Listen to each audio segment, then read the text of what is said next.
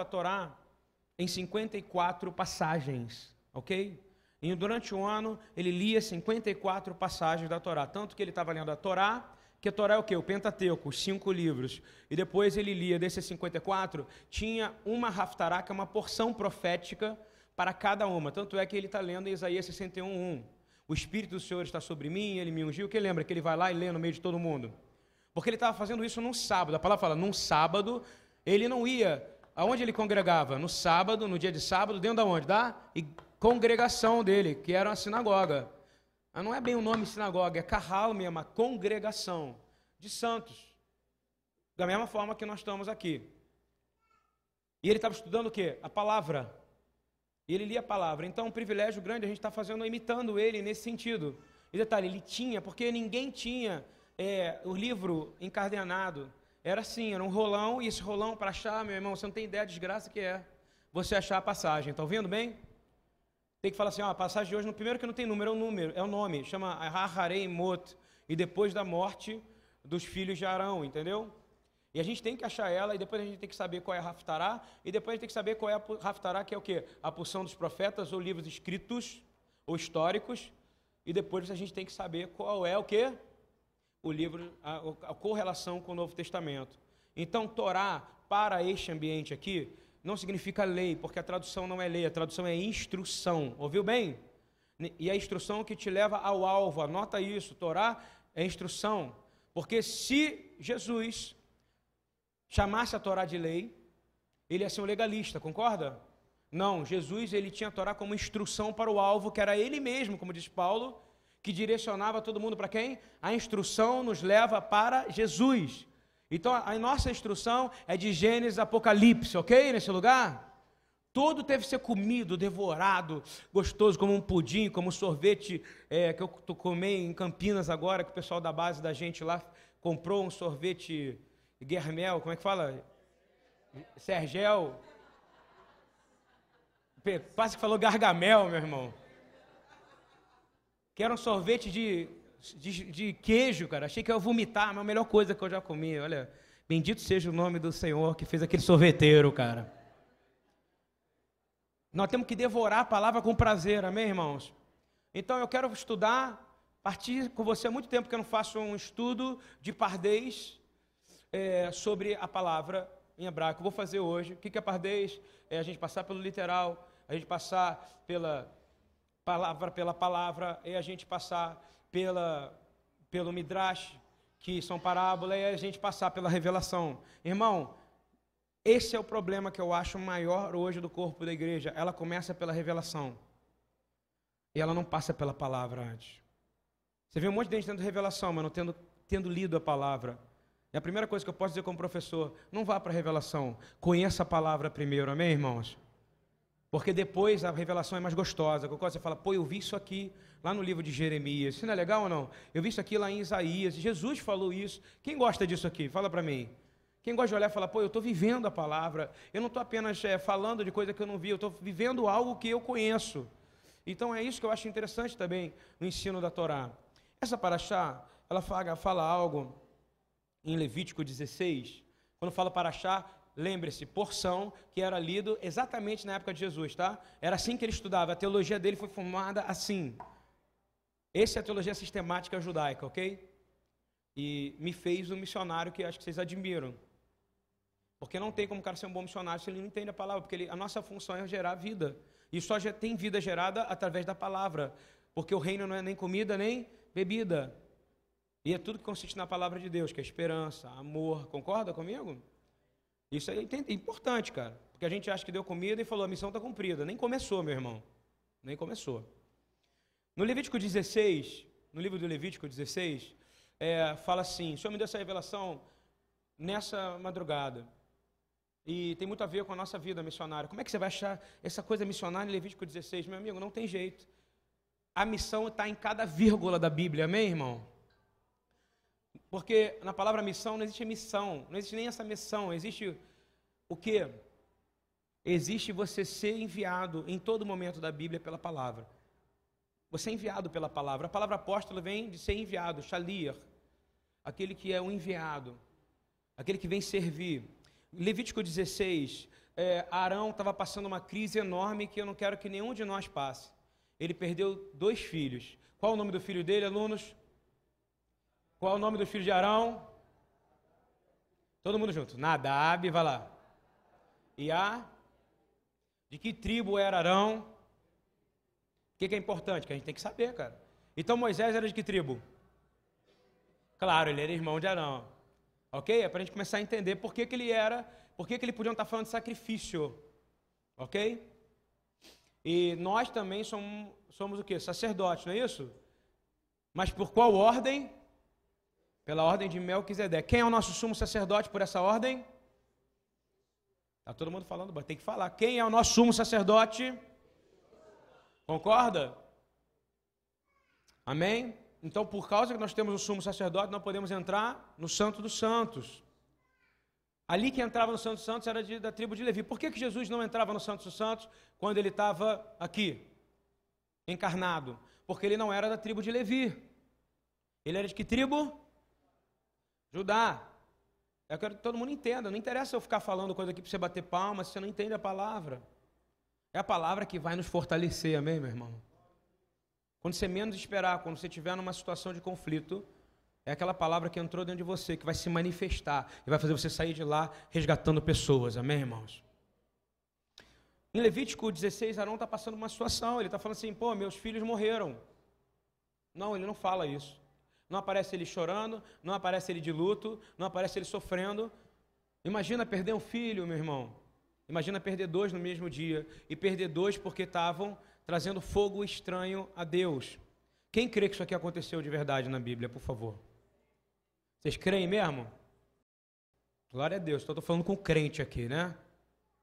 Então, ele, na sequência disso, aparece em Levítico 16, no começo dessa paraxá, dessa porção, diz assim: E falou o Senhor a Moisés, depois da morte dos filhos de Arão, que morreram quando se chegaram diante do Senhor. Então, uma coisa você aprende: se você chega diante do Senhor, de forma indevida, o que, acontece com você? Quem crê nisso aqui, irmão? Eu preciso voltar, o Senhor está falando para mim que a geração que vai ser levantada no grande avivamento vai ser a restauração da igreja que começou e está andando em desobediência, qual os valores foram mudados. Quem concorda que os valores da igreja foram mudados aqui? Então, qual vai ser essa geração? O Senhor está dizendo para mim, é a geração da obediência outra vez, amém? A geração de Samuel. Está todo mundo falando de fogo e poder. O maior fogo e poder que você pode ter é um filho obediente. Concorda comigo? Quem que é um filho desobediente aqui? Agora, quem que é um filho obediente aqui? Então, a primeira coisa é o que? Restauração da obediência. Ninguém cria um filho para ser desobediente. O que, que aconteceu? Foi sacrificado é aquela, aquela passagem que Saul diz: é melhor obedecer do que sacrificar, não é isso? Justamente por causa disso. Foi sacrificado quem? Os dois filhos de Arão. Deus, ele não admite uma coisa: você cumprir uma função querendo exceder aquilo que ele te deu para fazer. Aquilo que ele te deu para fazer é o suficiente, amém, irmãos? A palavra fala que você foi chamado, você foi chamado por um, por um chamado pré-estabelecido por ele. Então, ele já te chamou, então você já vai suceder naquilo que ele chamou, amém? Isso é importante. E aí fala, começa Levítico 16 dizendo que o Senhor chama Moisés. Depois disso, Deus passa para Arão tudo que era relacionado ao sacrifício de expiação de pecado, ok? Imagina, ele passa por um problemão e Deus continua ensinando para ele como fazer. Poxa, que Deus mal. Não, Deus não é mal, Deus é justo, amém, meus irmãos? Ele avisou. E ele está avisando a igreja, ele está dizendo, cuidado. O que está escrito lá em Mateus 24, por favor? Repita comigo, não vos deixeis enganar. Se eu tivesse que dizer qual o mandamento, porque tem mandamento no Novo Testamento, muito. Qual o maior mandamento do Novo Testamento de alerta? Não vos deixeis enganar. Muitos estão sendo enganados. Eu vou dizer de novo: não vos deixeis enganar pela cobiça dos vossos olhos. Existe uma ambição também no campo missionário, muito ruim. Eu tenho vivido, vivido isso aqui, porque aqui a gente recebe muita gente. Eu fico vendo gente querendo aparecer mais. Você está entendendo ou não? Gente querendo, virou, cara, o popstar do Instagram. Vamos tirar foto com o menininho de rua, entendeu ou não? Vamos tirar foto, aqui é proibido tirar selfie. Você está ouvindo bem? Porque isso não agradece, não agrada ao Senhor e não engrandece você. Você sabe qual é a melhor foto que pode existir, na melhor rede social que pode existir na Terra? O livro da vida, meu irmão. É ali que o like vai valer a pena, mas é o que? É o selo que ele vai colocar e depois ele vai tirar em você e vai te chamar pelo nome, irmão. Que você esteja escrito nesse livro. Esse livro é o que te interessa, sim ou não? Interessa todo mundo saber o que você faz? Fala para mim. Interessa ele saber e ele aprovar o seu trabalho. Isso é o mais importante. E aí ele passa por tudo isso em uma passagem, acho que só um louco para pegar uma passagem dessa e pregar sobre ela. No final, quando ele ensina todo o processo sacrificial, como matar, como fazer expiação, como queimar, como fazer tudo, porque Deus tem ordem, não tem ordem. Aqui nós vamos ter ordem esse tempo todo, não vamos ou não? Porque Jesus está aqui colocando ordem também. Eu geralmente não tenho problema aqui, porque Deus está aqui nesse lugar. Ele habita e a presença dele está aqui nesse lugar. E eu digo que a presença dele está aqui, mas em Levítico 16, 16, por favor, 16, 16, diz assim: Assim fará propiciação pelo lugar santíssimo por causa das impurezas e das rebeliões do povo de Deus, Israel. Olha só. Por causa das rebeliões e da impureza, teve que se fazer propiciação. Propiciação é o quê? A troca de um sangue que redime você. Claro que aquele sangue ali não redimia ninguém, aquele sangue ali direciona para quem? Para Jesus. Nós aqui somos todos aqui potenciais rebeldes, amém? Nós somos todos aqui potenciais pessoas a criar problemas umas com as outras, ok? Mas estamos debaixo da potente mão do Senhor aqui. E ele diz assim: fará o mesmo em favor da tenda do encontro. É isso aqui que ficou na minha cabeça. Que está entre eles no meio das suas impurezas. Olha o que eu estou dizendo, olha o que ele está dizendo aqui. Que mesmo nós sendo impuros, Israel estava sendo impura. Você tem que entender que você é impuro aqui, meu irmão. Está ouvindo bem? Você, a palavra fala, arrependei-vos para chegar do reino. Jesus morreu para que nós pudéssemos, pudéssemos ter vida eterna. Mas isso não nos tira da função de estarmos sempre com o coração contrido, não é isso? com o espírito contrito, quebrantado, sempre achando que a gente fez errado. Nós sempre estamos errados e Deus está sempre certo, ok? Não tem possibilidade de você estar certo e Deus errado. E outra coisa, você não é pequeno Deus. Deus é Deus e você é você. Você não vai conseguir salvar uma pessoa. Quem salva é Ele, ok? Quem vai salvar é Ele. Através do que você vai se colocar à disposição dele. E olha o que ele está dizendo aqui em Levítico 16, 16, ele está dizendo, mesmo no meio da impureza de vocês, a palavra que, do hebraico que fala isso é Shekhinah, que muitos já devem ter ouvido na música do Fernandinho, derrama sua Shekinah.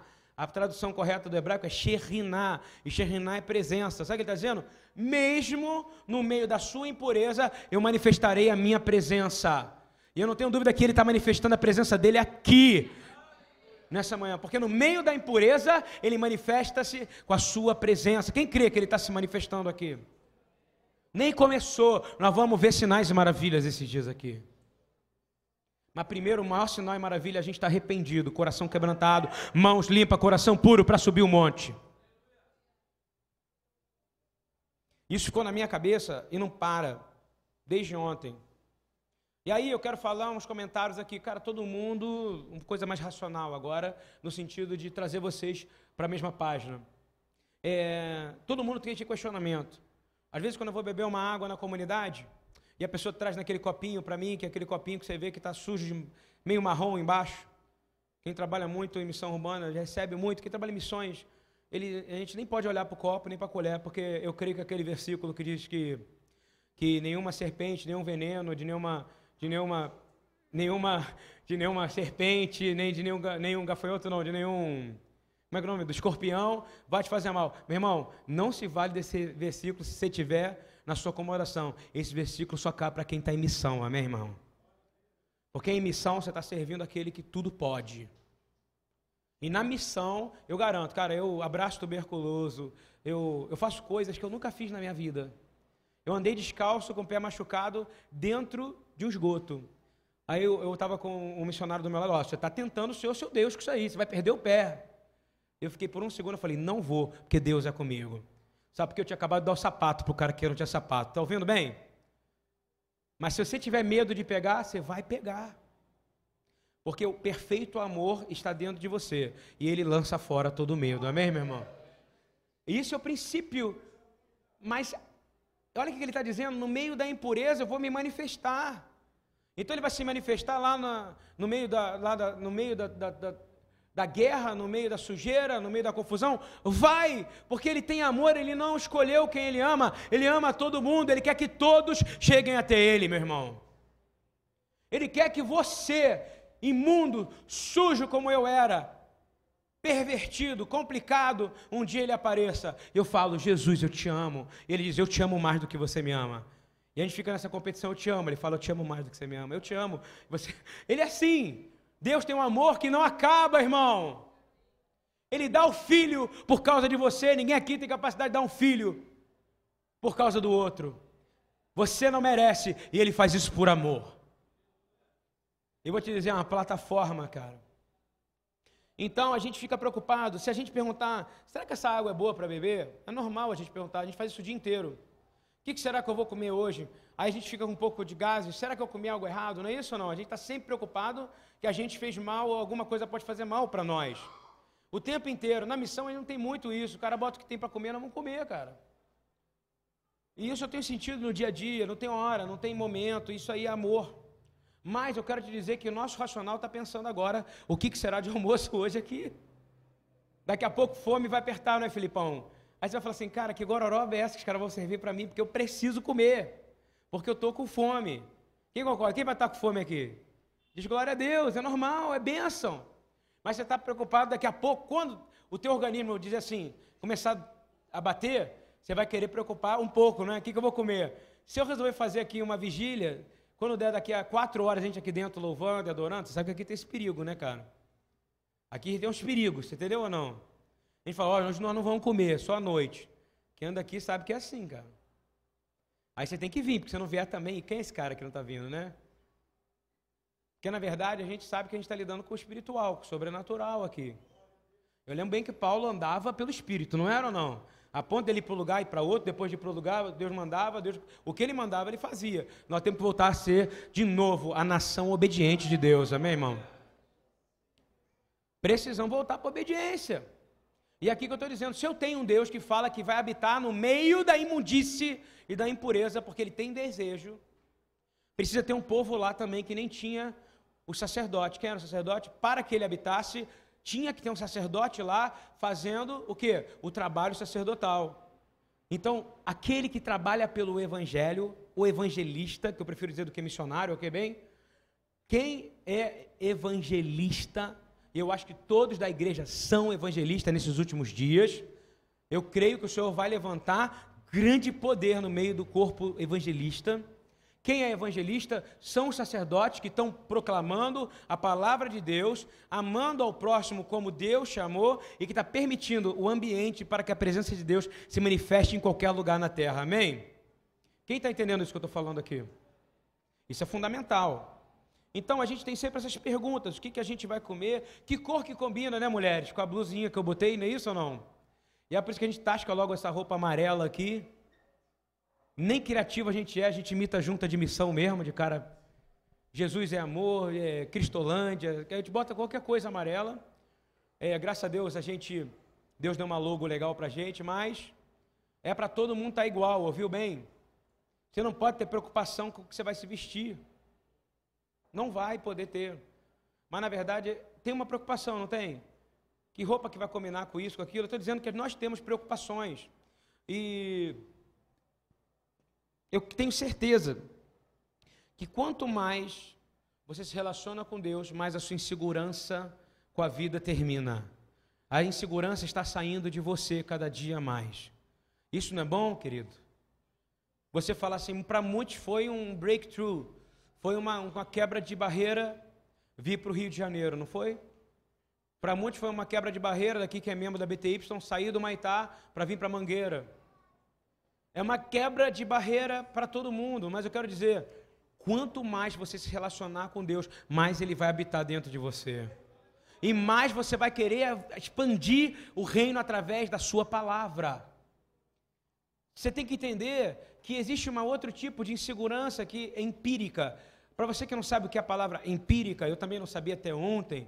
Empírica é você entender que você faz a coisa por modelo, por tentativa e erro, erro e acerto. É aquilo que você só faz porque você viu dar certo, você só sabe porque você tem um modelo de sabor. Por exemplo, você vai comer é, um que é uma moda gigante lá em São Paulo, é aqueles açaiterias, não é isso ou não? Tem muita açaiteria para tudo quanto é lado, não é isso?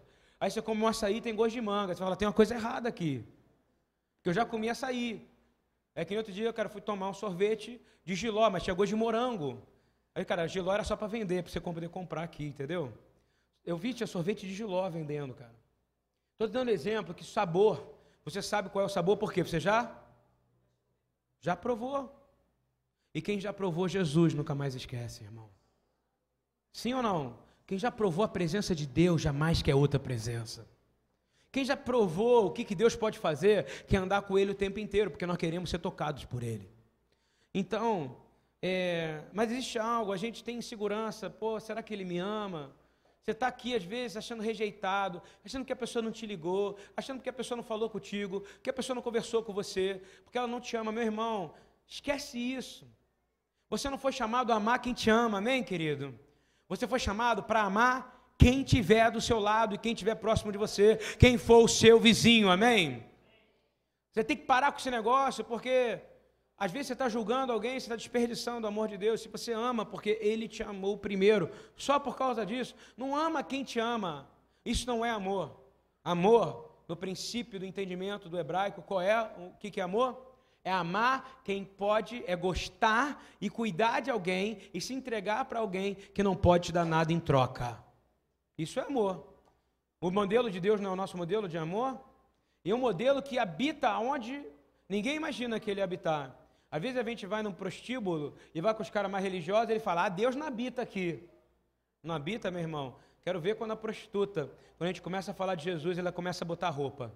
Quando a gente começa a falar de Jesus, ela começa a chorar. Quando a gente começa a falar de Jesus, o travesti que se chamava Marieta começa a chamar Mário na sua frente. Você começa a falar de Jesus, daqui a pouco a menina fala, me leva para casa. Você começa a falar de Jesus ali, ela fala, eu estou sentindo arrepiar. Quando você começa a falar de Jesus ali, porque você está passando para ela o gosto daquilo que você recebeu, ela começou a ter a experiência empírica dela com Jesus através da sua vida, amém? Porque ele habita aonde habitam seus sacerdotes, amém? Deus habita aonde habitam os seus. Quem é sacerdote aqui? Mas tem que queimar, meu irmão. Não é a música do Morada, deixa queimar, não. Queimar é ir lá e sacrificar sua vida pelo próximo. Quem concorda até agora? Quem está acompanhando aqui? Beleza? Continuando aqui a nossa aula. Estou ainda focado ali em 16, 16, Levítico, tá? Um Deus que habita, um Deus habita no meio da imundície, porque o sacerdote preparou o terreno para ele, não é isso? Fazer a pergunta pentecostal aqui. Quem aqui quer preparar o terreno para que Deus habite no morro do Tuiuti? Quem quer aqui preparar esse terreno aqui? Quem quer usar do seu sacerdotal, do seu chamado sacerdotal para isso? Hein? A gente fica em casa, o que, que a gente está fazendo? Tem homem que acha que é sacerdote só porque manda a mulher lavar a cueca dele, cara. Tem homem que acha que é sacerdote só porque, pô, pede para a mulher pegar o copo d'água. Meu irmão, tu é sacerdote só quando você, primeiro, transmite para sua casa o amor que Deus te deu. E você só é sacerdote quando você transmite. Isso aqui é direto da Angola, tá? Você é Bia, filha angolana. Não vejo há muito tempo. Hã? É, chama Fátima, nasceu no. Ah, é a dádiva. É nome, é mistério demais, até no nome aqui, querido. Então, assim, gente, voltando aqui que eu estou dizendo, nós precisamos ser os sacerdotes que sobem para fazer aquele Deus descer nos lugares improváveis. Quem quer fazer isso na vida até o fim da vida? E quem quer fazer isso pela eternidade aqui? Então você precisa entender. Naquela época só Levi podia fazer isso. Hoje todos nós podemos fazer. Amém, meu irmão? Com atos de amor e atos de atos de amor e atos de justiça não é só você falar, justiça é você fazer. Você precisa entender, querido, que o exemplo fala mais do que outra coisa, concorda ou não? O exemplo, cara, é matador. Eu já vi tantos pregadores e pregadores. Você sabe onde é que está o problema hoje, que eu acredito na minha vida, onde eu vivi? Ao longo disso, toda vez eu vou, vejo um cara de longe, ele prega, prega muito. Já viu que já tem uma coisa errada na igreja? Parece que quando o pregador vai pregar, ah, os caras estão assim, pô, quebra tudo aí, quebrou tudo, é violento. Parece que é uma corrida, meu irmão. A pregação só tem um objetivo, vou falar de novo, você que está no começo e andando, saindo de Jocum, terminando missões urbanas, terminando tudo que você puder imaginar na vida, meu amigo, nem começou ainda, amém, querido? Nem começou, nem começou. Nem começou, vou dizer assim, ó, o púlpito é apenas um começo, é um mero começo, não é nada. O ministério pastoral evangelístico de mestre, profético e apostólico não termina no púlpito, ele começa aqui e depois termina em algo chamado relacionamento. Não idolatre pregadores. Tenha, queira saber se a mensagem vem do Espírito ou não. Nem o tom da voz, nem a agressividade da pessoa. O mais importante aqui é o comecinho de nada, porque só tem qual o objetivo da pregação. E vou te dizer de novo, Jesus disse: "Ide e pregai". Ele não separou o ide do pregai, separou ou não? Separou o pregai do ide? Mas o pregai do ide, eles não tinham outra coisa a não ser ler as palavras e testemunhar. Eles eram testemunho, eles eram a mensagem. E quando você entende isso, eles faziam por amor, cara. Vou falar de novo, qual é a nossa função? Uma vez eu estava sentado aqui, num culto de quarta viva, lotado de gente aqui que morava em situação de rua, que estava em situação de rua, e o senhor estava me incomodando aqui, dizendo assim: ó, muda o tema da sua pregação, fala com os pastores para mudar a pregação, porque a pregação só tem um objetivo. Sabe qual é o objetivo?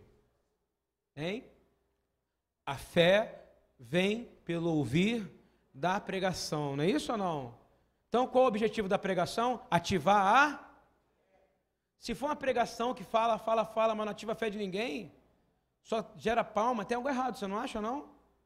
A pregação tem que fazer o quê? Ativar o quê? A? Então, todos vocês são pregadores a partir de hoje. Eu unjo, eu unjo vocês, assim, ó. Pai, em nome de Jesus, que todos aqui tenham a capacidade de pregar o Evangelho, amém? Quem quer isso aqui? Porque se você tem um chamado, todos temos um chamado evangelístico. Qual é o seu chamado? Que a sua pregação ative o que dos outros? E naquela mesma hora eu levantei e falei, irmãos, que a sua fé seja ativado. Cara, as pessoas começaram a chorar aqui, começaram a louvar a Deus aqui. Porque a nossa pregação só serve uma coisa: ativar a fé. Quem concorda com isso aqui? E a gente vê pessoas, cara, fazendo carreira nisso aqui e pregando para quem já é salvo. Não, existe uma pregação também que é de ensino, para quê? Para treinar, para que aquele que já recebeu, ele vá para pregar para aquele que não é salvo. Só tem uma função de pregar para vocês, para vocês poderem estar afiados, reterem o que é bom e pregar para aqueles que não tiveram ainda, para que a fé deles seja ativada. A fé precisa ser ativada pela palavra. Eu estou falando isso que é muito importante. Um dos maiores problemas hoje é o mesmo problema da época de Jesus. É a mesma hipocrisia farisaica de sempre qual é essa hipocrisia? O mal está naqueles que pregam o que não vivem. O que ouviu, ouviu bem? E que cobram dos outros as atitudes que não têm. Concorda com isso ou não? O mal está naqueles que pregam o que não. Que você não seja assim. Pede para o Senhor, eu não quero pregar, eu quero viver. E que também eu não cobre dos outros aquilo que eu não faço. Isso é contra a Torá. O que, que Jesus falou? Ah, ouve lá o que eles falam, mas não faz o que eles. Eu vou fazer a pergunta: a presença de Deus naquele momento estava habitando no tabernáculo mais? Já tinha ido para o deserto. Ela prefere ir para onde não tem ninguém do que estar tá num ambiente onde tem homens que falam que não fazem. Compreendeu o que eu estou falando aqui? Você não pode falar da história dos outros, você precisa viver a sua história com Deus, irmão. A presença de Deus saiu e foi para onde não tinha ninguém. Onde foi? No deserto. Porque ela não fica onde tem pessoas que pregam aquilo que não vivem e que cobram dos outros a santidade que não têm. Vou falar de novo. Deus sonda o quê? A maior prova disso é isso. Ele saiu de lá, tanto é que ele foi se manifestar onde? Para um homem chamado João Batista, que é a tradução que está escrito aqui. Yohanan Neivin, o que? O profeta. E ele se manifesta ali. Então a gente precisa entender hoje que nós. Agora, olha que característica, para você entender na prática, a característica do sacerdote atraindo a manifestação da presença de Deus. João Batista era de que tribo, por favor? Hein? Gente, vamos lá. João Batista é de que tribo? Vamos lá voltar. Zacarias diz que pai dele era do que? Da tribo de Levi. A mãe dele, Elizabeth, era de que tribo? Fala que ela era filha de Levi, direto. Então ele era de Levi, concorda comigo? Ele era sacerdote ou não era? Era sacerdote? Então, o sacerdote estava o quê? Preparando o campo. Como é que ele preparou o campo para receber a presença de Deus? Arrependei-vos, pois é chegado o reino. Estava pregando ou não estava? Hein? Ele estava pregando, arrependei-vos, pois é chegado o reino. Quem chegou? A presença manifesta da glória de Deus, que é Jesus. Amém? Você precisa entender essa passagem. Porque o sacerdote atrai a presença nos lugares mais imundos. Mas se não houver sacerdote e profeta pregando, a presença não vem. Mas nós queremos ver mais Jesus aqui. Quem está me acompanhando aqui, não vou demorar muito mais. É, a gente precisa entender que hoje nós somos o povo que temos que ter é uma exortação que eu vou fazer hoje aqui. Prepara para ser exortado, ok? Vai preparando, vai se acomodando. Olha só. É... Nós somos o povo que temos que cuidar um dos outros. Quem concorda comigo aqui? Você acha que não? Nós somos o povo que viemos corre... tem uma passagem, nessa passagem eu uso uma palavra em hebraico chamada torrará, que é correção. Nós temos que corrigir os outros em amor, sim ou não? Mas a gente está vivendo num mundo que ninguém pode corrigir ninguém, que tem tanto mimimi, milindre, o cara fala, meu irmão está errado. O cara fala, pô, está me magoando, brother. O mesmo Deus que fala com você, fala comigo. Pô, meu irmão, quando o burro fala, o outro abaixa a orelha, cara. Tem que segurar a onda. Às vezes o cara está falando uma coisa importante para você e você, na sua arrogância, não quer aceitar. Eu vou ler para vocês que está em Hebreus, eu vou te dizer de novo: uma da função do sacerdote é o quê? Trazer a presença de Deus. Deus não entra no ambiente onde existe pessoas em discordância com a sua palavra. Olha o que está escrito em Hebreus 3, 12 e 13, diz assim: Vede, irmãos, que nunca haja em qualquer de vós um coração mau e infiel para se apartar do Deus vivo. Antes, antes que alguém se aparte, olha o que está dizendo, exortai-vos uns aos outros todos os dias nós temos que treinar um ao outro, que nós estamos ficando uma equipe fraca às vezes. Parece, parece a, a, missão do eu sozinho, já reparou? Eu vou fazer do meu jeito, da minha maneira, essa maneira que está certa. Não é. Tem que ser da maneira de Deus, ok? Ele tem o formato, ele deu a palavra, ele sabe qual é a maneira certa. Se você está vendo alguém que não está fazendo da maneira correta, o que, que você faz? Chama ele e fala, vamos orar. Olha o que está dizendo aqui, exortai-vos uns aos outros todos os dias, durante o tempo que se chama hoje, hoje, hoje. Hoje nós temos que exortar um ao outro. Se você vê alguma pessoa fazendo algo errado, na posição errada, você vai chamar ela. Eu vou falar como é que se faz isso. Mas se você está vendo isso, você tem que falar, porque se você não falar, você está em pecado. E muitas vezes a gente vê pessoas fazendo coisas erradas e não fala nada por causa de política. Nós não somos políticos, nós somos proféticos, ok? Você não tem nada a perder. Se você não for obediente, você está sacrificando. Mas tem maneiras de fazer isso. É, Efésios 5, 8 a 11, diz que o Espírito em nós tem que condenar as obras infrutíferas das trevas. Se você vê algo infrutífero perto de você, condena. Você está ouvindo bem ou não? Pessoas que não geram frutos são problemas no nosso meio. Pessoas que não geram frutos são problemas. No futuro, você vai ver o que ela vai causar para você. No, no, brasileiro bem, no português bem fácil, é melhor prevenir do que Quem concorda que é melhor prevenir? Eu te digo que o ministério de Yeshua era completamente preventivo. Quem concorda comigo? O ministério de Jesus era completamente preventivo. Ele prevenia para que ninguém tivesse que sofrer. Mas a gente não escuta ele. A gente às vezes quer ouvir o meu jeito, a minha maneira. Olha o que está escrito em Efésios: diz, porque no outro tempo eres trevas. Quem era, considera que era treva antes aqui? Glória a Deus, está todo mundo aqui era trevudo, não é isso? Mas agora sois luz. Quem é a luz do Senhor agora? Glória a Deus, aleluia. Andai como filho da luz. Quem é filho da luz aqui? Todo mundo está feliz agora, né? Brilhando, reluzente. Diz assim: porque o fruto do Espírito está em toda bondade. Então só vai ter fruto quem tiver com toda bondade. Justiça e verdade, aprovando o que é agradável ao Senhor. E não comuniqueis com as obras infrutíferas, infrutosas das trevas, mas antes condenai. Vou falar de novo. Se você vê, eu estou falando isso, você não quer a presença de Deus manifestada no meio da impureza? Fala para mim ou não. Você é missionário, está bombando, está fazendo lá terça viva lá em Santa Rosa, lá com o Felipe. Se tiver alguém frutífero lá, o negócio não vai funcionar. Nós temos que cuidar do corpo antes da gente ir para a rua. Quem concorda com isso aqui?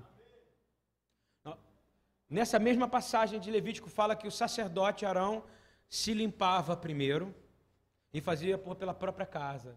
Depois ele fazia a purificação da sua casa, da sua família. Só para depois ele ir para o corpo e depois ele poder ir para fazer a expiação por toda a humanidade. Está entendendo o que eu estou falando ou não? É um processo, irmão. E diz assim: e não comuniqueis com obras infrutíferas das trevas. Você tem que condenar aquilo que não é frutífero aonde você está trabalhando. Chegou a hora, eu não sei se foi, não vou falar o nome da pessoa aqui que me procurou, e falou: pô, estou precisando mudar meu projeto de lugar, porque o nosso projeto está incomodando a Assembleia de Deus, nosso projeto está incomodando a Igreja Batista, o nosso projeto está incomodando a, a quadrangular. Nosso... Meu irmão, se está incomodando e está sendo frutífero, deixa incomodar, amém, meu irmão? Deixa incomodar. Nós viemos para trazer avivamento a essa terra. Nós somos a geração de João Batista outra vez, que vai dizer: Você está em pecado, Herodes. Você está em pecado, Herodes. Você não pode dormir. Está ouvindo bem? Com a tua, a mulher do teu irmão. Você não pode dormir com a filha dele. Você não pode ter relações de imoralidade sexual na sua casa por mais que aquilo faça você perder a cabeça. Quer preparar o ambiente para Jesus? Condene esse tipo de ação infrutífera.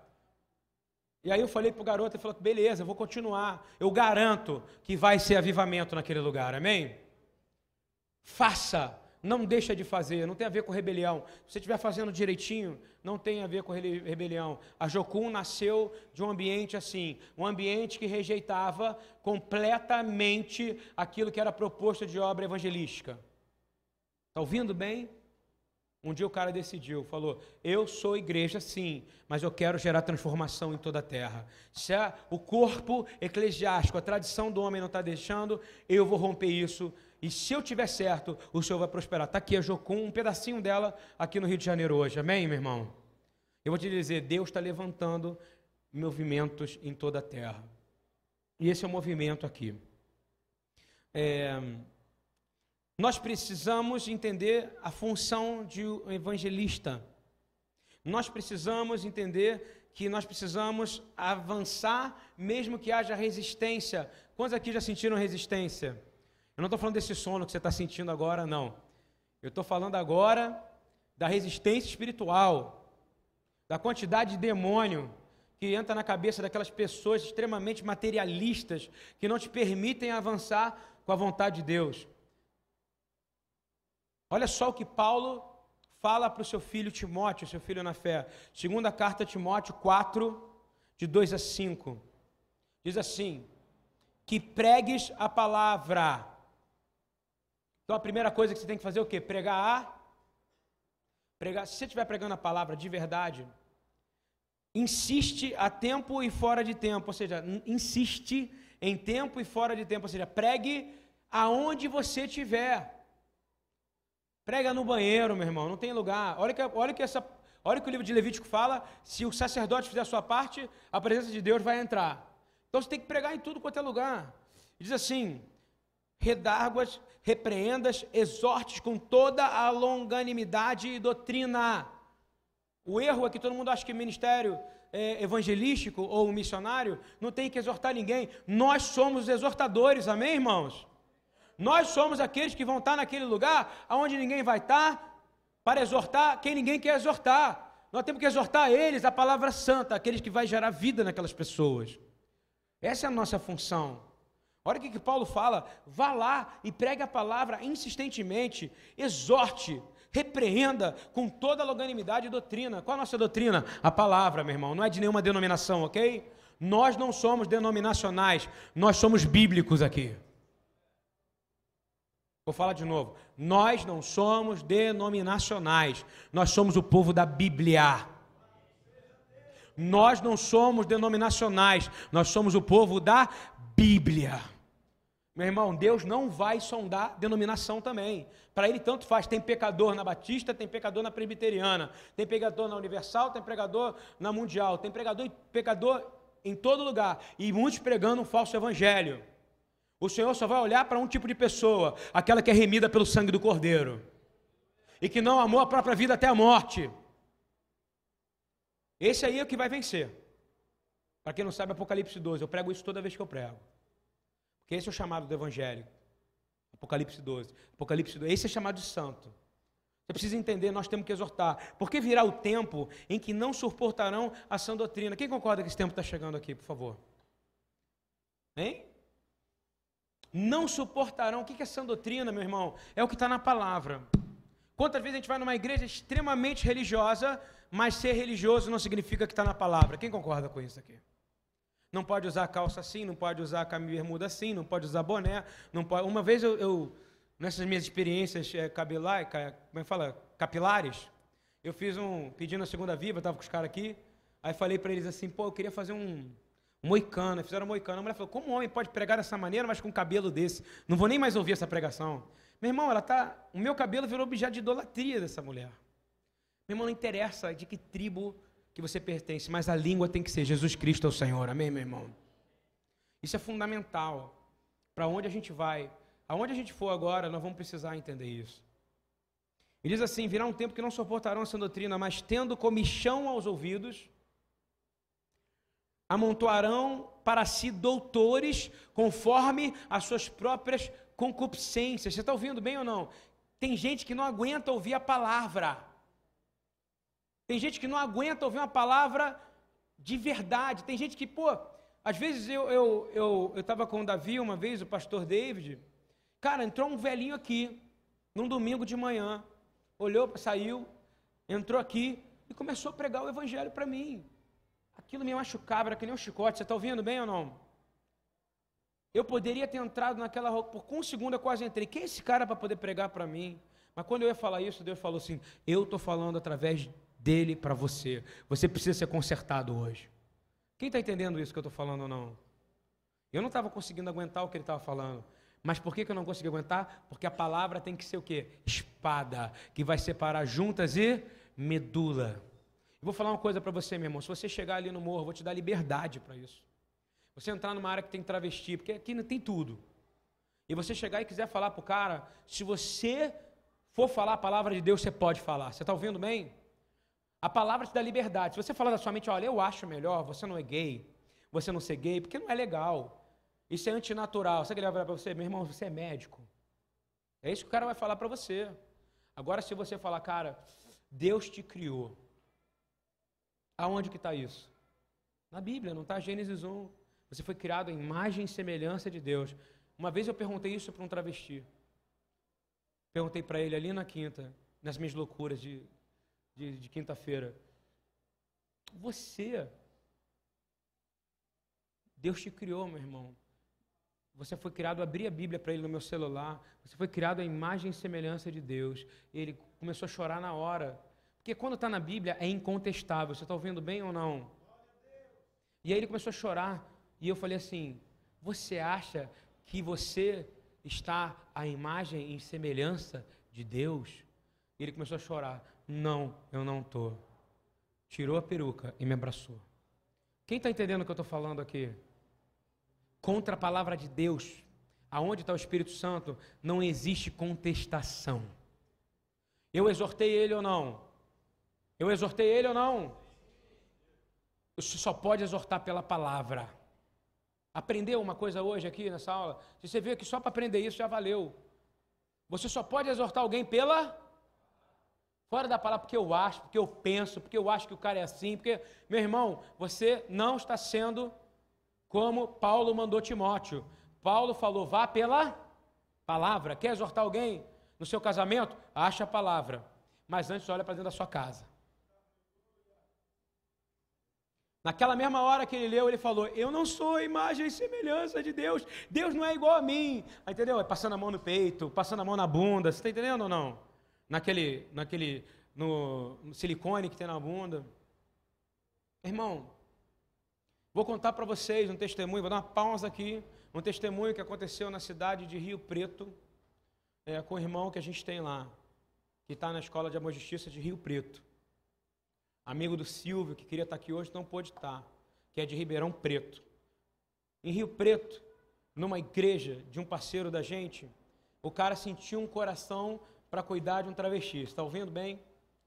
Você tem que saber o que eu vou falar agora. Quando você vai fazer uma coisa, você tem que ir até o final e ver qual é a consequência disso. Tudo que você pede tem uma consequência, sim ou não?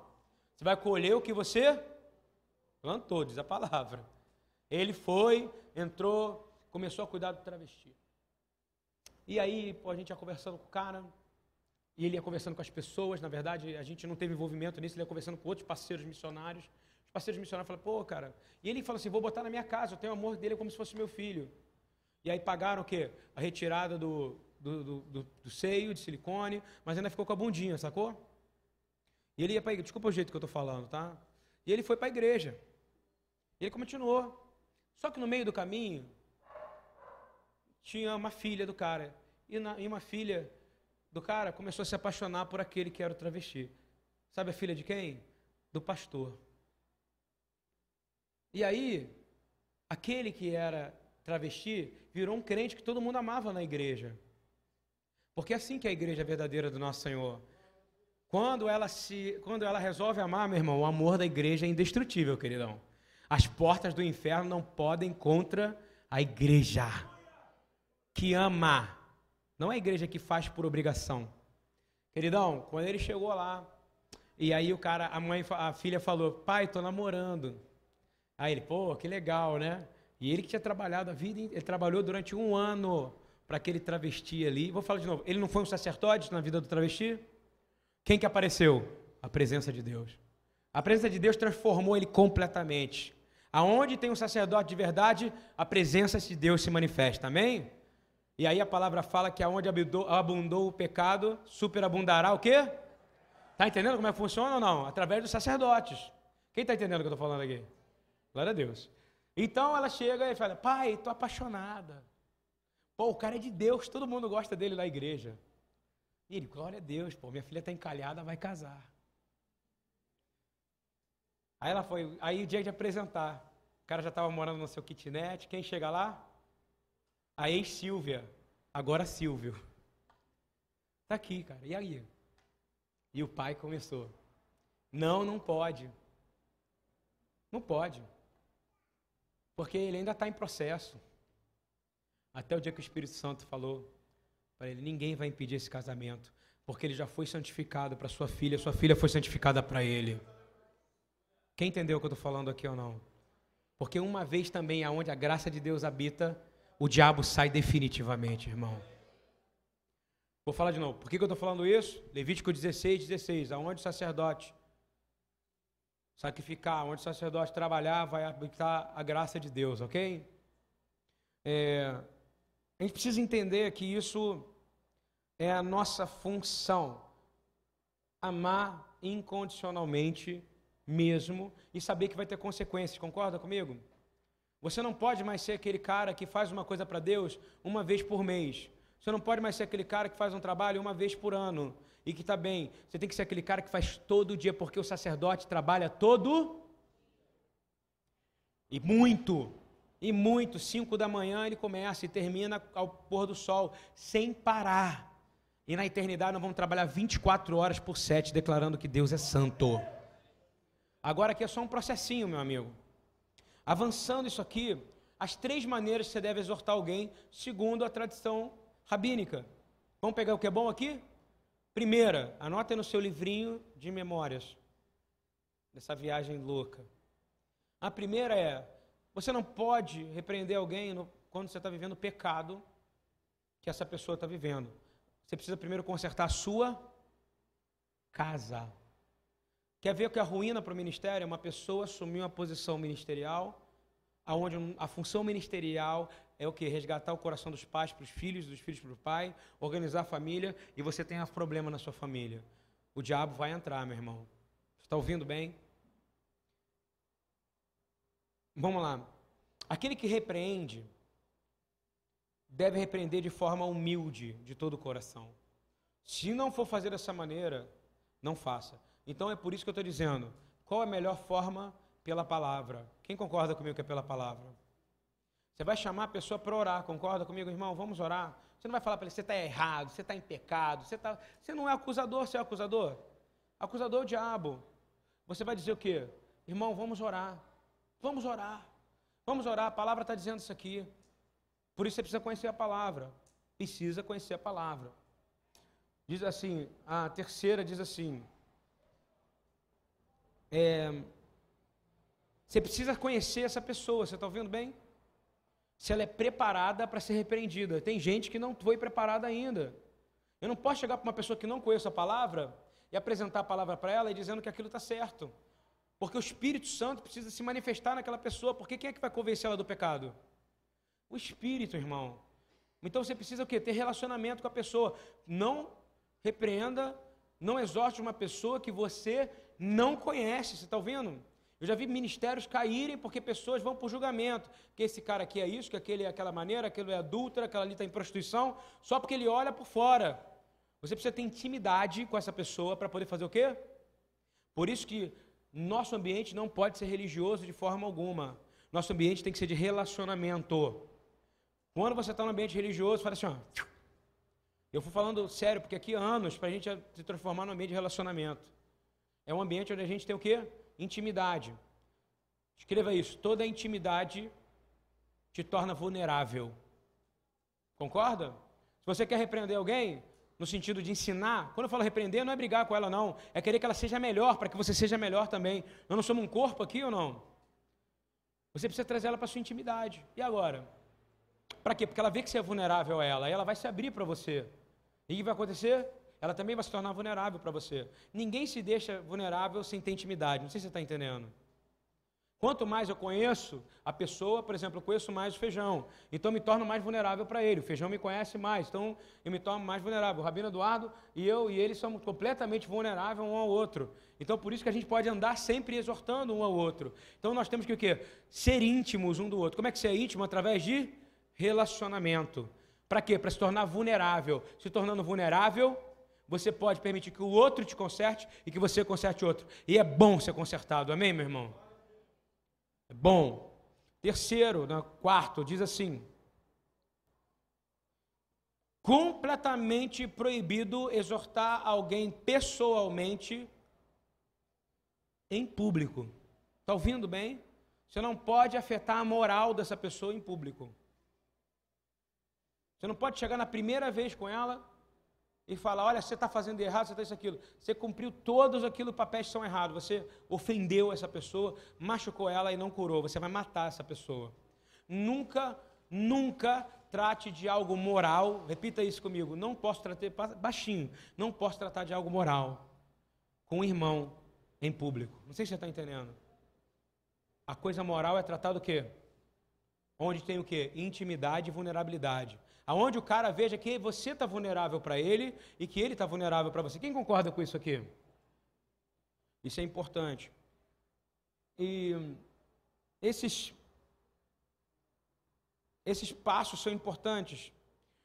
E em Levítico 19, ainda nessa paraxá, nessa porção, indo para o final, quero falar do que é mais importante.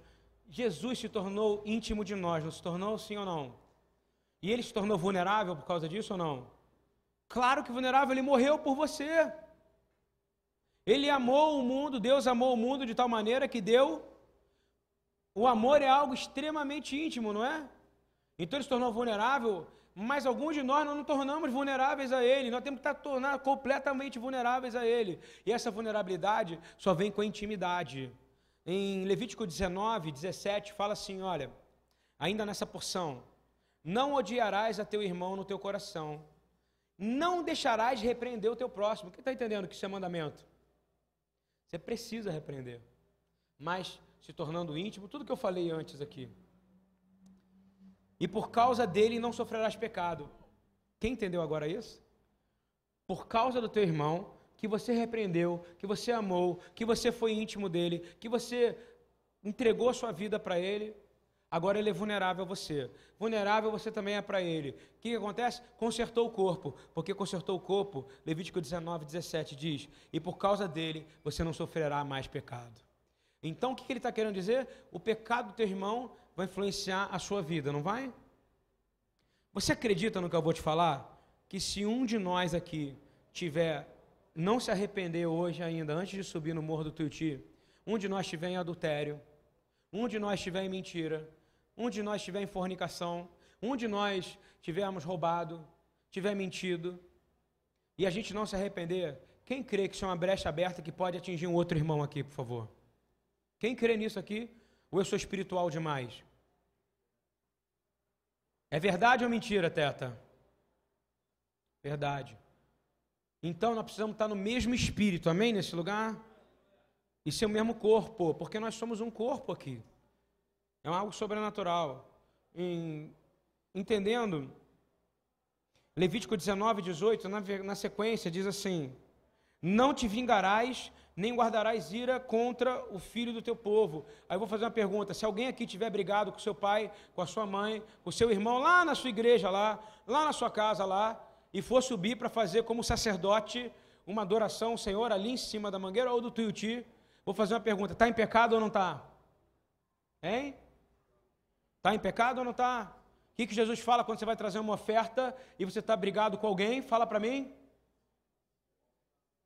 Meu irmão, nem sobe se você tiver brigado com sua mãe. Eu fiz as pazes com a minha ontem, estava brigado com ela até anteontem, tá? Aí ela mandou um coraçãozinho do WhatsApp para mim hoje e falou: Te amo, Lu. Eu falei: Tá em paz, porque até ela me chamar de Lu, Ludwig, Ludwig, Ludwig, estava com raiva. Quando ela mandou o coração, falou: Te amo, Lu. Minha mãe, quando está em paz comigo, ela me chama de Lu. Quando ela está brigada, é Ludwig Ramone de Araújo Goulart, entendeu ou não? Isso é um problema. Quando ela votou Lu, coração, tá tudo bem. Vou falar de novo. Queridões, faz as pazes hoje. Estou vendo antes de subir lá. Entre alinhamento com o Senhor, ok? a sua casa. O sacerdote tem que estar bem com a sua casa. Desce do seu trono de orgulho agora. Ok? Ele diz assim: Não amarás o teu próximo como a ti mesmo. Então, mais amarás o teu próximo como a ti mesmo. E ele está dizendo: Eu sou o Senhor. No judaísmo diz assim: Ani Adonai Elohei Rem. Eu sou o Senhor Deus de vocês. Eu sou o seu teu Deus. Por que, que ele está dizendo isso? Porque não tem uma maneira por isso que sempre no, na, na, quando você vê o Senhor dizendo eu sou o Senhor, eu sou o Senhor, você sabe por que ele está dizendo isso? Porque não tem uma maneira de você amar o próximo com você mesmo se não for com ele te ajudando. Você está entendendo ou não? Toda vez que ele fala eu sou o Senhor, seu Deus, quando foi com Moisés era para dizer Moisés, eu vou com você. Ele está dizendo, irmãos, eu vou com vocês, amém? Então, você entendeu agora que você precisa amar o próximo com a ti mesmo, né? Como é que eu posso fazer isso? Como é que eu posso me acertar? Como é que eu posso resolver? Como é que eu posso acertar minha vida, Senhor? Eu preciso resolver isso hoje. E eu vou dizer como isso funciona. Eu vou dizer uma coisa para você. Nosso amor é testado aqui dentro hoje. Você está ouvindo bem? É, há um, um, estudo que diz que é muito mais fácil um missionário amar mais quem está na rua do que está dentro da igreja. E a igreja é a nossa família. Nós não somos testados na rua, você está ouvindo? Ao contrário do que todo mundo prega. É na rua que vai dar certo. A igreja é de porta para fora. Não, isso é coisa de preguiçoso que não consegue resolver para dentro da casa primeiro. Você precisa amar todos aqui hoje, porque nós vamos ter um tempo de comunhão. Nós precisamos amar quem está dentro. É aqui dentro que nós somos testados. Você está ouvindo bem? É aqui dentro. Eu sou testado com o Davi todo dia, cara. Só usando você como exemplo, cara. Com o Eduardo, com o Gabriel, a Dana Aliviada, com o Leandro, com a Ana Lúcia. Todo dia elas fazem, eles fazem coisas que não são de acordo com o que eu queria. E eu faço coisas que não são de acordo com o que eles queriam. Mas é aqui que nós somos testados, amém? Eu preciso amar quem faz o que eu não gosto. Está ouvindo bem? Eu preciso amar aquele que tem diversidade de mim. Porque é nessa diversidade que eu vou ser afiado. Que a palavra fala que o homem é o que? Afiado com o próprio homem. E a gente precisa ter esse entendimento. Eu quero dizer o seguinte, querido: o amor nos mostra que é uma revelação divina aqui dentro. A gente precisa cuidar da nossa família. Nós precisamos agradecer a Deus por todos que vieram aqui hoje como família. Vou falar uma coisa, pode ser mais importante o relacionamento de vocês aqui e aqui dentro hoje. O Senhor pode ter trazido vocês aqui dentro para aprender a estar como família, amarem uns aos outros, levar esse relacionamento para todo sempre. Muita gente vem na outra escola de amor e justiça, no Adorar e Servir, que é outro projeto que, outro projeto que a gente tem, e que vem aqui, o que acontece com eles? Se tornam amigos por muito tempo. Porque às vezes o Senhor está te trazendo aqui para você aprender a trabalhar em família. Isso não é um encontro, porque é aqui dentro que você é testado. É aqui dentro que você vai ter dificuldade com alguém, meu irmão. É aqui dentro que a coisa vai ficar complicada. É, terminando esse processo de amor, amar é gostar sem esperar nada em troca. E agora Yeshua amou todo mundo, não amor? Quem se sente amado por Jesus aqui, de verdade mesmo?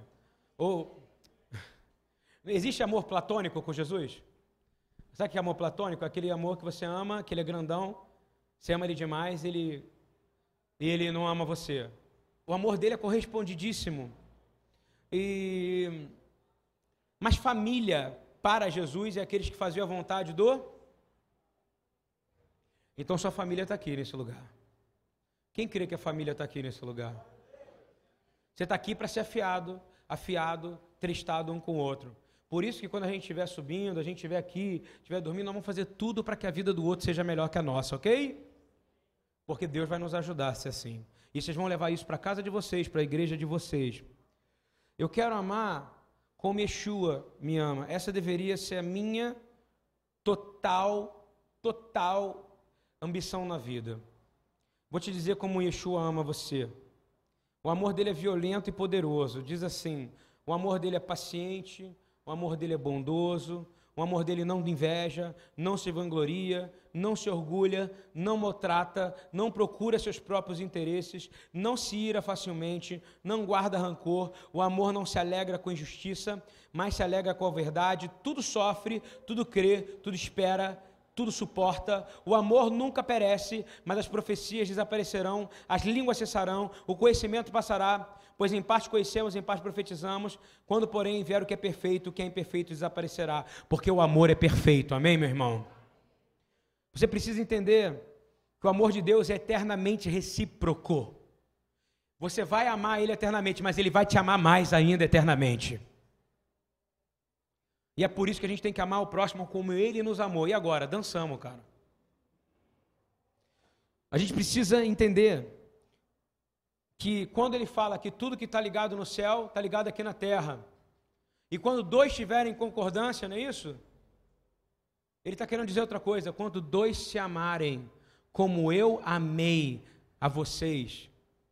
Está entendendo o que eu estou dizendo ou não? Só vai ser quando você amar um ao outro. Concordância para Deus não é você dizer, está tudo certo, está tudo perfeito. Ele diz assim: também lhe digo que se dois de vocês, Mateus 18, 19, diz assim: também lhes digo que se dois de vocês concordarem na terra em qualquer assunto sobre o qual pedirem, isso lhes será feito por meu Pai que está no céu. Pois onde se reunirem dois ou três em meu nome, aí estou no meio dele. Meu irmão, vou dizer para você: concordar na Bíblia é sinal de amar, está ouvindo? Tem como você concordar com alguém em nível espiritual sem amá-lo? Fala para mim. Então todo mundo tem que se amar para que Jesus se manifeste aqui nesse lugar. Indo para a última passagem aqui que eu quero dizer para vocês. O amor de Deus é poderoso. E eu queria deixar que se você se sente rejeitado ainda, a rejeição também é um pecado enorme. Se você tem um Deus que te ama, ele não te rejeita, concorda? Vamos vencer esse sono agora, gente. Estou no finalzinho. É o sono vocês não vão poder. Vou dar uma péssima notícia para vocês. Não vai ter tempo para vocês descansarem depois daqui. Eu preciso terminar essa aula e eu tenho que dizer para vocês: não vou poder falar, vocês vão tirar uma sonequinha ali. Não. Nós vamos finalizar a oração e nós vamos comer e depois nós vamos ter mais uma aula. E depois nós vamos subir o morro do Tuiuti, ok? Então, meu querido, não tem descanso. Eu vou dizer uma coisa para você. Se você se sente rejeitado hoje, eu também quero orar para que essa rejeição vá embora, ok? A sua rejeição é, um, é uma insulta grandíssima a Jesus. Sabe por quê? Porque ele amou você de tal maneira que ele deu seu único filho, para que você não perecesse.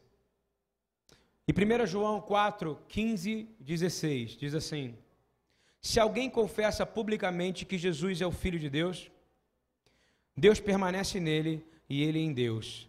Assim conheceremos o amor que Deus tem por nós e confiamos nesse amor. Pai, no nome de Jesus, eu quero pedir que todos aqui que perderam a confiança nesse amor, porque se você está se sentindo rejeitado, por alguém, até mesmo por mim, ou por qualquer pastor, ou por família.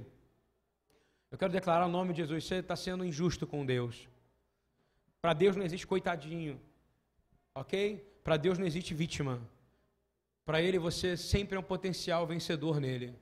Quero declarar em nome de Jesus que quero dizer que Deus permanece em você se você o ama e você permanece em Deus. Amém, querido.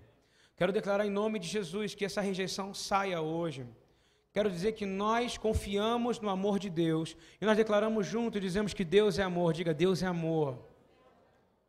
E de, declaro verdadeiramente que o Senhor diz que todo aquele que permanece no amor permanece em Deus e Deus permanece nele também. Declaramos, Senhor, que esse amor está sendo aperfeiçoado agora, primeiro aqui como família, nesse lugar aqui. Nós somos uma família indestrutível nesse momento. Pedimos em nome de Jesus, antes da gente sair para fazer qualquer coisa, temos que lembrar que nós somos sacerdotes. E aonde o sacerdote trabalha, o Senhor manifesta a sua presença nos lugares mais impuros. Como nós lemos em Levítico 16. Declaramos, Senhor, que o amor está sendo aperfeiçoado em nós, para que nesse dia, nos dias de juízo, tenhamos confiança, porque neste mundo somos como Deus, nós somos amor. Quero declarar, no amor não há medo. Eu queria que você abençoasse quem está do teu lado com essas palavras que eu vou falar. Diz assim, você é minha família. É um privilégio estar servindo aqui hoje. Quero aprender com você. Quero servir você. Eu quero declarar que o perfeito amor expulsa todo medo, porque o medo ele é castigo. E aquele que tem medo não é aperfeiçoado no amor. Porém, nós não temos medo, porque o amor de Cristo está nesse lugar. E declaramos que a presença dele está se manifestando aqui. E declaramos verdadeiramente que se você me ama, irmão, se você me ama, meu irmão, é porque ele amou toda a humanidade primeiro. E é por isso que nós louvamos o Senhor. Essa é a escola de amor e justiça primeira aula. Saia daqui cheio da presença de Deus. Sejam sacerdotes que atraiam a presença de Deus no meio à imundície. Louvado seja Deus. Queria todos de pé aqui para a gente poder encerrar essa primeira parte. A gente canta uma. É,